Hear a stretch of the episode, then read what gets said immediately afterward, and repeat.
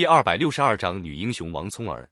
和珅掌权的时候，清王朝十分腐败，地方官吏贪污横行，百姓怨声载道。当时在湖北、河南一带，白莲教又盛行起来。有个安徽人刘松到河南传教，利用给百姓治病的机会，劝人入教。后来被官府发现，流放到甘肃去。刘松的徒弟刘知协和宋知清逃到湖北，继续传教。他们宣传说，清朝快要灭亡。将来会出现新的世界，入教的人都可以分到土地。当地的贫苦农民受够地主剥削的苦，渴望得到土地。听了这个宣传，纷纷参加了白莲教。参加白莲教的人越来越多的消息惊动了乾隆帝。乾隆帝命令各省公府捉拿教徒。一些官吏本来是敲诈勒索的老手，趁机派出差役，挨家挨户的查问。不管你是不是教徒，都得拿出一笔钱来孝敬他们。有钱的出钱买命，没钱的穷人就被抓到监狱里拷打，甚至送了命。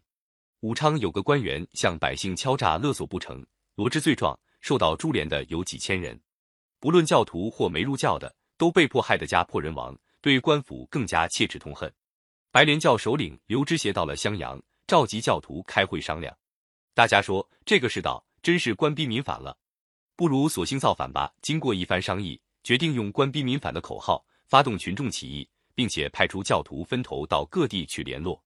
公元一千七百九十六年，也就在嘉庆帝即位那年，白莲教徒在湖北宜都、枝江等地举行了起义。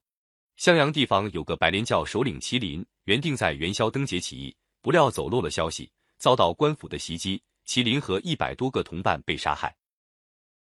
麒麟有个年轻的妻子叫王聪儿，原是个江湖卖艺的女子，从小练得一身武艺。她决心给丈夫和起义的同伴们报仇，就和麒麟的徒弟姚之富一起重新整顿起义队伍。不出一个月，就组织了一支四五万人的起义军。王聪儿和其他首领一起率领队伍，到处打击官府，惩办贪官污吏。当王聪儿在湖北起义的时候，四川、陕西的白莲教徒也起兵响应。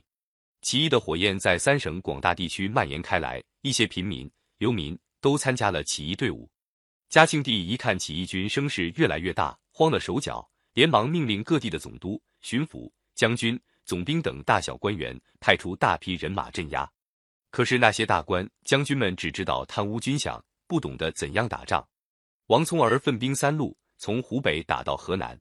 起义军打起仗来，不但勇敢，而且机动灵活。他们在行军的时候不整队，见了官军不正面迎战，不走平坦大道，专拣山间小路走。找机会袭击官军，他们又把兵士分成许多小队，几百人一队，有分有合，忽南忽北，把围剿他们的官军弄得晕头转向，疲于奔命。王聪儿的起义军在湖北、河南、陕西流动作战，打击官军。第二年，在四川跟那里的起义军会师，嘉庆帝见官军围剿失败，气得眼都红了，大骂王聪儿是罪魁祸首，又下了一道诏书，把一些带兵的将军们狠狠地训斥了一通。撤职的撤职，办罪的办罪，并且严厉督促各地将军集中兵力围剿王聪儿起义军。清军将领明亮向嘉庆帝献了一条恶毒的计策，要各地地主组织武装民团修筑碉堡。起义军一来，就把百姓赶到碉堡里去，叫起义军找不到群众帮助，得不到粮草供应。这种做法叫做坚壁清野。嘉庆帝下令各地采用这种计策，起义军的活动果然越来越困难。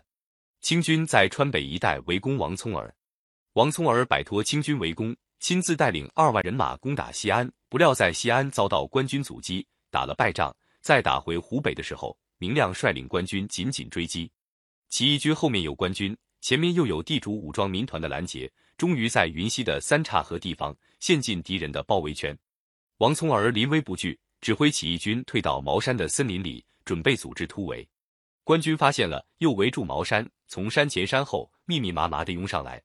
起义军经过顽强抵抗，终于失败。王聪儿和姚之富眼看突围不成，退到山顶，纵身从陡峭的悬崖上跳下来，英勇牺牲。女英雄王聪儿牺牲后，各地起义军继续进行反抗官府的斗争。清王朝共花了九年功夫，才把这场大起义镇压下去。但是，清王朝经过这场严重打击，从此一蹶不振。嘉庆帝死后，他的儿子明明即位，就是清宣宗，也叫道光帝。道光帝即位后，清王朝越来越衰落，西方资本主义国家乘机加紧侵略，民族危机越来越严重。到了公元一千八百四十年，也就是道光帝即位的第二十年，爆发了鸦片战争。打这以后，中国从封建社会一步步变为半殖民地半封建社会。英勇的中国人民为了反对资本帝国主义侵略，反对封建统治，前仆后继，开展了不屈不挠的艰苦卓绝的斗争。中国历史进入了一个新的时期——近代史时期。